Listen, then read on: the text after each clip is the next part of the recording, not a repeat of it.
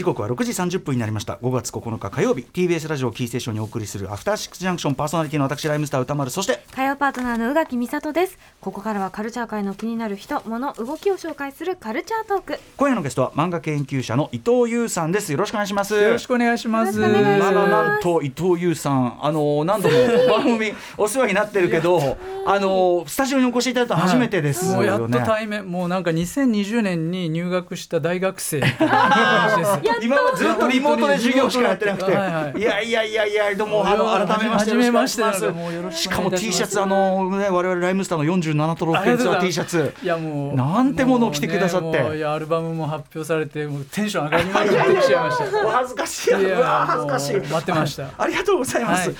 えーではでは伊藤優さんのご紹介しておきましょう、はい、1974年愛知県豊橋市出身。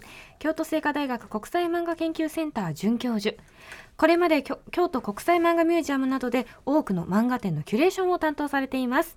手掛けた主な漫画展は2011年赤塚不二夫漫画大学展。2020年荒俣宏の大々漫画楽多館など。また共著に林の裸足の弦がいた風景漫画戦争記憶。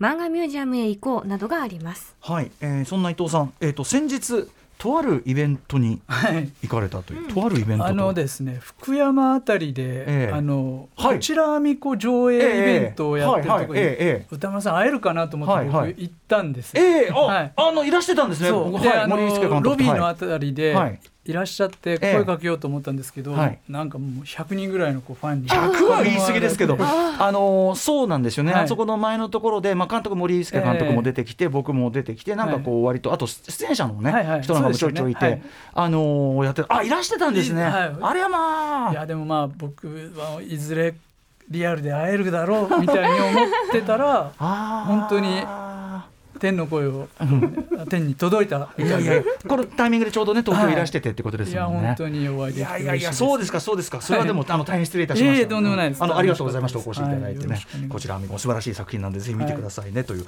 はい、ということで、えーお知らせの後は伊藤さんに、現在開催中、そしてこれから開催予定の注目漫画展。まあ、漫画展それぞれすごいいっぱい今はもう本当に開かいやれている。本。当に。400ぐらい年間やられてう。るん、ちょっとワンテーマ絞ってはい。ご紹介いただく感じですね。はい。よろしくお願いします。お願いしおます。願いします。After Six Junction. 生放送でお送りしているアフターシックスジャンクション。この時間のゲストは漫画研究者伊藤優さんです。よろしくお願いします。伊藤さんでございます。さあということでスタジオにようやくお越しいただいての今回ですが、えー早速注目の漫画展についてお教わあのねいろいろ教えていただきたいんですけど、漫画展まあ相変わらずいっぱい開かれてる400点そうですね。すいごいたくさんあの行われてるんですけども、まあ、あの多くのですね話題になってる漫画展って作家名とか、うんうん。あの作品名とか、はいはいそういうタイトルのついた展覧会が多いんですけれども。ッビッグタイトルっていうかねビビッグタイトルが多くて、でまあ漫画展の、まあ、面白いとこなんですけどあの一定程度のファンが確実にいるっていうことをうん。前提にして作られるっていうことが多くて、逆に言うとあんまり知られてなかったり、ん。昔の重要な作品みたいな展覧会がない少ないんですけれども、あのとにかく本当にたくさんたくさんやってます。はい。うんなのでまあそういうだからビッグネーム級以外もはい。やってますよという意味で,、そうですね。今日はちょっとチョイスしていただいてる感じですかね。ええそうですね。うん、では、えー、伊藤優さんに今注目のですね、えー展示をちょっと教えていただきたい漫画展。まず何でしょうか？まずはですね、えー角川武蔵野ミュージアムで開催予定の初めての BL 展えー明治大学米沢義弘記念図書館現代漫画図書館で開催予定の朝霧優ボーイズラブの始まり展っていう2つの展示です。どっちも BL の初めてみたいうなところにねはい注目しているということですね。はい、えーこちら2つどういう点がそうですね。あのまあボーイズラブ BL っていうジャンルに関してはもうちょっと前にくらあのから考えると考えられない状況なんですけども、すごいポポピュラー化して、そうですよ。もう本屋さん行ってももうドンとコーナーがあって、ね、棚ありますもんね。ええみんなもう僕らぐらいの世代だとちょっと恥ずかしく読んでたみたいな感じだったんですけど、はい。もうもうすごくポピュラーになっていウィークエてンドシャッフル時代に特集をやること自体にまあまあ一部では物議があったぐらいそうですよね。はい、うんうん、であの漫画研究という学術研究のジャンルの中でもあの BL 研究っていうのがすごく、あの発達したっていうか、ええ。あの進んできまして、はい、あのタイ BL の特集された時に、堀明子さんって、はい。あの来られたと思うんですけど、うんうん。堀さんと,、えー、と森直子さんがですね編集した BL の教科書っていう本あの研究所が、はい。あの2000年に有意学っていう法律を出しの本を出してるとこから出まして、うんうん。そこがすごくあのこれまでの研究をまとめたものが出たりとか、うんうん。それからあの日本漫画学会っていう学あの学術あの団体があるんですけど、その大会でですね2021年に BL とメディアっていうテーマで、うん。あの大々的にあの BL を取り上げるっていうこともあって、うん。あの研究上でもすごくあの注目されていろいろ分析が進んでるっていう、まあ、そういう状況がまずありますね。ねもともともちろんその最初はすごくある種アンダーグラウンドな羊があるけど、その後なんていうか日本の漫画界全体にうん。与えた影響とかって考えたらいよいよそれは、えあのきっちり扱わないといけえないっていう感じにそういう感じになってなってきたって感じですかね。はい。それぞれこれあの2つ展覧会ありますけどどういう感じなんですかこれは？そうですね。あの初めての BL 展っていう方は、まあ、今までその包括的に BL を取り上げるっていうテーマ展っていうのはなかあんまりなあのなかったんですけども、えーこれまでのその蓄積された BL 研究を踏まえた上での、まあ、研究展示って言ってもいいと思うんですけれども、あの単純にこうファンにあの楽しんでもらうっていうよりも、まあ、むしろ BL が分からんみたいなうんうん。人たちに、実はあのその BL 的なメンタリティっていうのは、うん漫画の中でもこう続いてきたし実は文化社会の中でもすごい広くつながってるんだよっていうことを、まあ、うん教えてくれる展覧会になるはずですね。だから入門編としてもというか。そうですねですかね。うんはいうんうん。ねこの角川武蔵野ミュージアム自体ねめちゃめちゃね。これ自体がすごい建物やすごいところです。うん。はい。えー埼玉県所沢桜タウン内にあるね。施設なんでこちら5月20日から7月16日までやってる。これが初めての BL 展一方朝霧優さんのこのはい。ボーイズラブの始まり展、こちらはまあ偶然の必然的偶然と言ってもいいと思うんですけど、その初めての BL 展の中で、えー、と朝霧優さんが取り上げられるんですね、うん。でそこが多分初めての BL 展の中でも面白いとこだなと僕は思ってるんですけどあの朝霧さんってあの仲良しで80年代に、まあ、すごくザ少女漫画みたいな感じで、あの当時の少女たちの人気大人気作家だったんですけど、90年代以降にはい。BL 作品をすどんどんとあの発表し始めて一気に転校した。一気に、うん。はい。であのファンたちびっくりするんですけど、うんうんで実はあの朝霧さんの原画作品を僕の所属している京都国際漫画ミュージアムが全部持っていて、うん。すごいであのえっと、デビュー前の同人誌とかも持ってるんですけど、はい。そういうのを見ると、はい。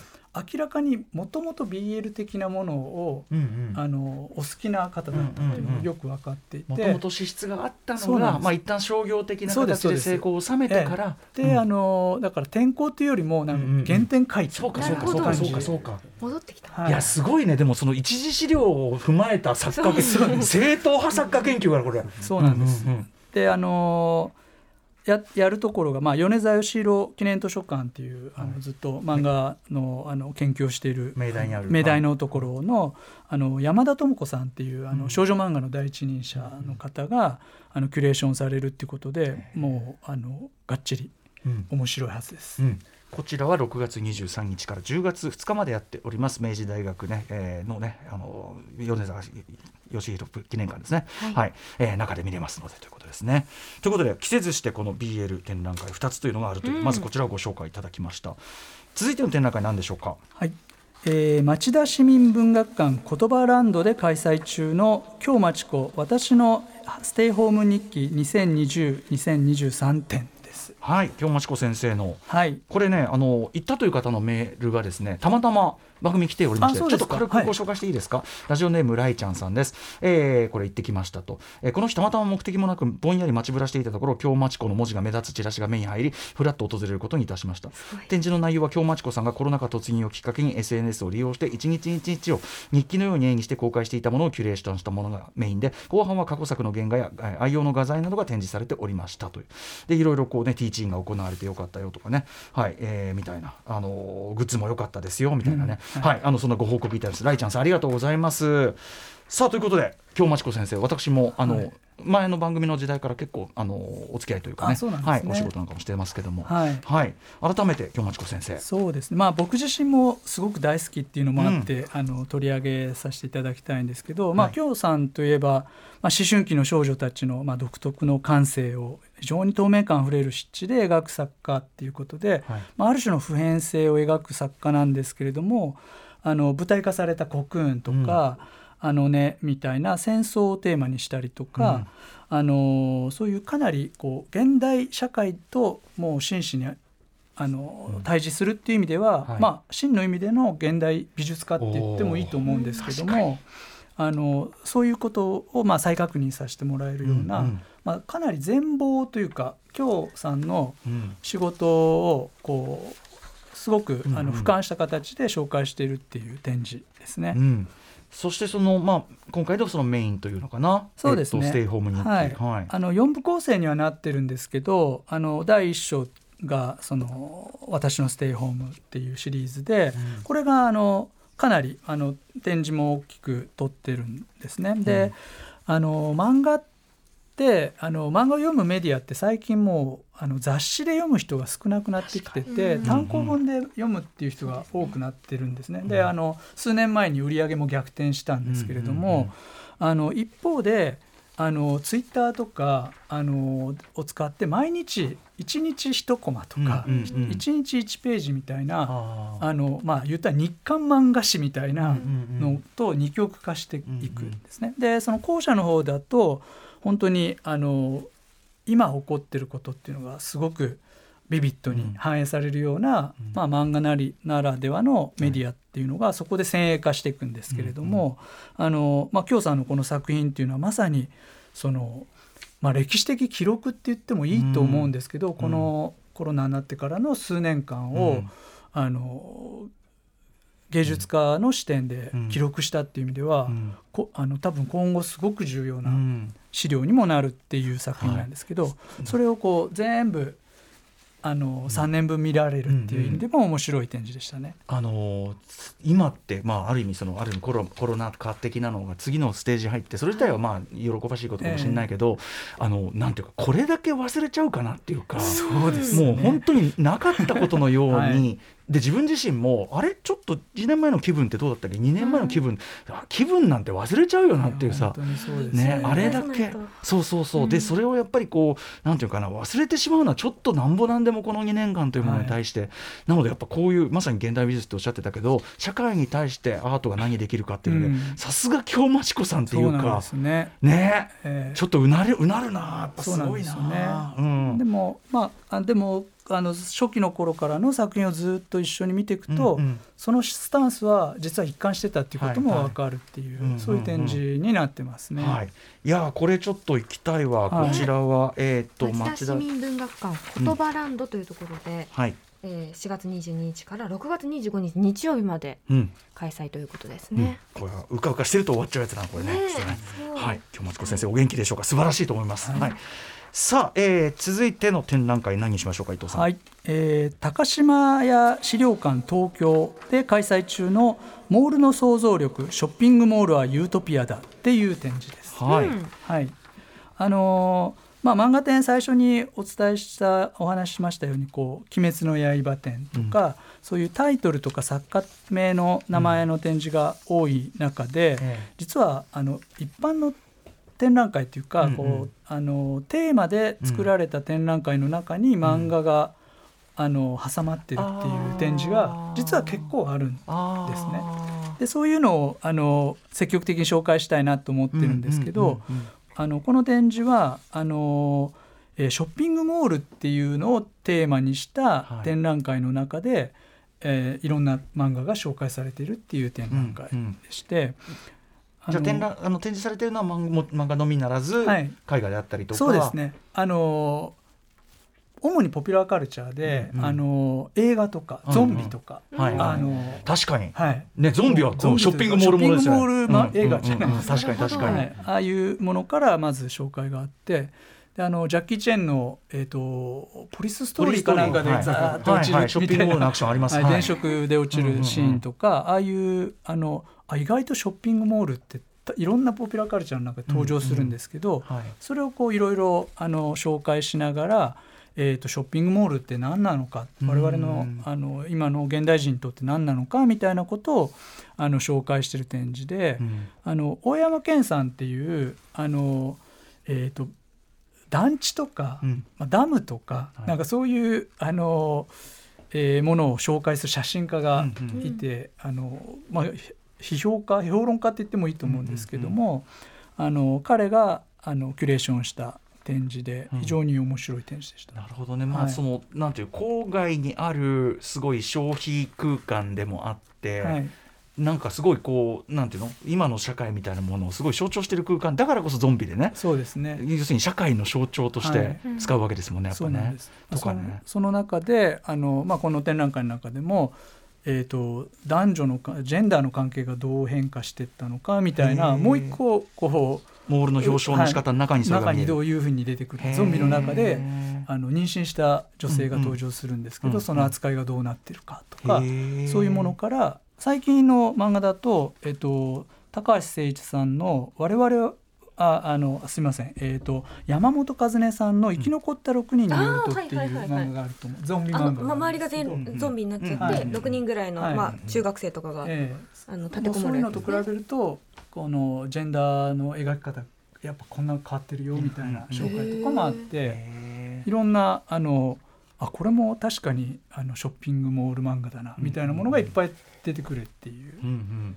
面白い展示ですね。これあと場所がねあの高島屋資料館歴史と書いて資料館、はいはい。うんと資料館東京、はい。これ日本橋高島屋にこんな施設があるんですね。そうなんです。あの日本の展覧会って、えあの百貨店が、うん。あのリードしてきたっていうすごく世界的にも特殊な状況がありまして高島屋さんとか大丸さんとか、うんうん。あの阪急もそうなんですけど、うんうん。まあ学芸員がいたりするん。ですね、そうか確かになんかすごい特に昔はそういうの多かった気もするな。そうですね。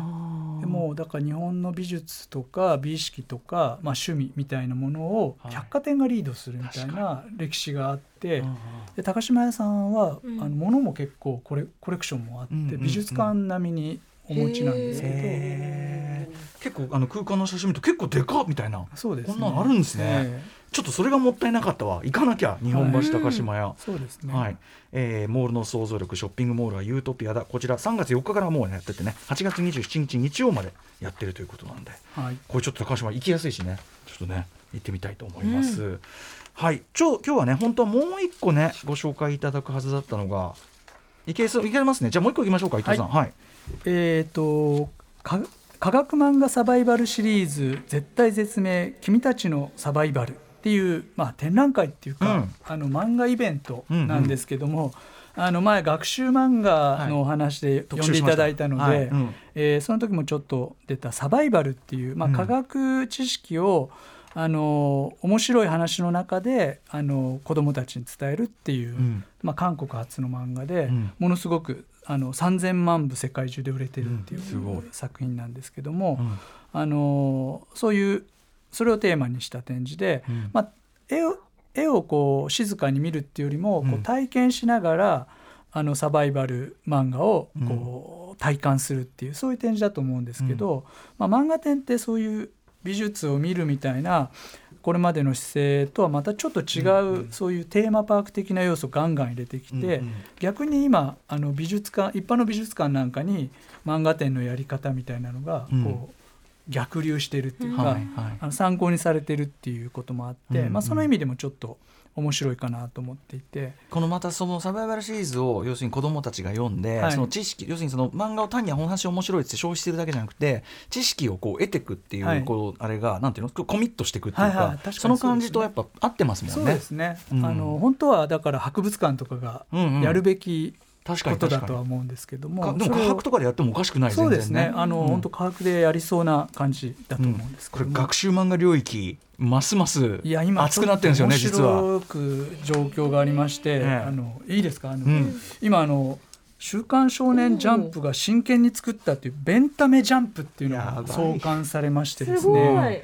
い。これがあのえっ、と坊一さんですね。あのドクターストーンってまあこれも学習漫画って言っていいと思うんですけども坊一さんとかえー、と配給のあの先生とかいろんなもう完全にこう一流のジャンプ作家が、えー今学習漫画を書き下ろすっていう。これは強え。ねえ。これがどうなっていくのか、まあ、だからジャンプがあ注目してるほど今学習漫画っていうのが重要なジャンルになってるっていう証拠かなと思いますね、もともと少年漫画って学習漫画とやっぱ食い合わせいいですよねだってね。実はあのいいっていうことをそのサバイバルシリーズが、あの証明しちゃったっていうか、これでもジャンプが本腰入れてきたらやばい,、やもう表紙からして強すぎ。強すぎ絵がまず見たいってなりますもんはい。ね。そうなんですよ。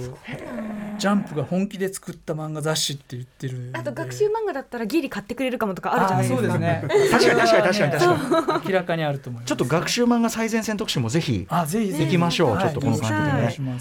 さてさてということで、えー漫画研究者伊藤優さんに本日ね注目の、えー漫画展を、えー伺いました。伊藤さんからぜひお知らせ事などお願いします、はい。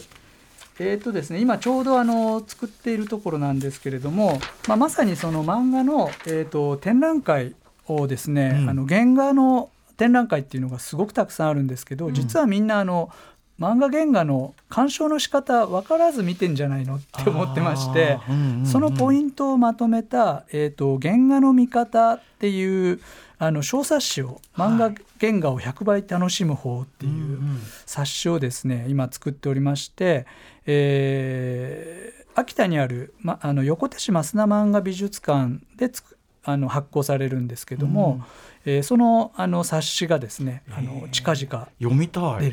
知りたい原画あぜひの見方。送らせていただきます。へはえ、い。知りたい。分かって知りたないいですよね。はい。分かってない。だなとかって言ってましたよ。はい、じゃあこれ今鋭意制作中と、はい、それをあのぜひあの買っていただきたいこれあの要はあの横手市、ま、あの増田漫画美術館に行けばもちろんあれですけど、そうじゃなくてもゲットできるあの実はあの漫画ミュージアム京都国際漫画ミュージアムで、あのまた新しい原画展をもうすぐあの、うん作りたいなと思ってまして、うんそこでもこの冊子を見ながら見るといいよわかるよっていうので、予習してからね、はい、行くっていいですあね。の漫画ミュージアムでも発売予定。原画の見方だって全然それだって特集したいぐらいですね。あちょっと、うん。ねいやえなんかもう普通に絵のようにしか見てなかったそうねかもしれないです。とかまああの絵だみたいなね。そうそうそうでも実はね。ねもっと細こういろいろね、ビーズ貼ってるみたいなそんな感じで見てました。はい、いやちょっと今あのその小冊子もじゃあね楽しみにしております、い。本日はいスタジオにあのお越しいただいて本当嬉しかったです。ありがとうございます。感無量です。いろんなタイミングがあって本当に感謝です、えー、今夜のゲストは漫画研究者の伊藤優さんでした。伊藤さんありがとうございました。ありがとうございました。そして明日のこの時間は作家の柚木あさこさんが登場です。4月19日に発売された小説オールノットについてお話を伺います。After Six Junction.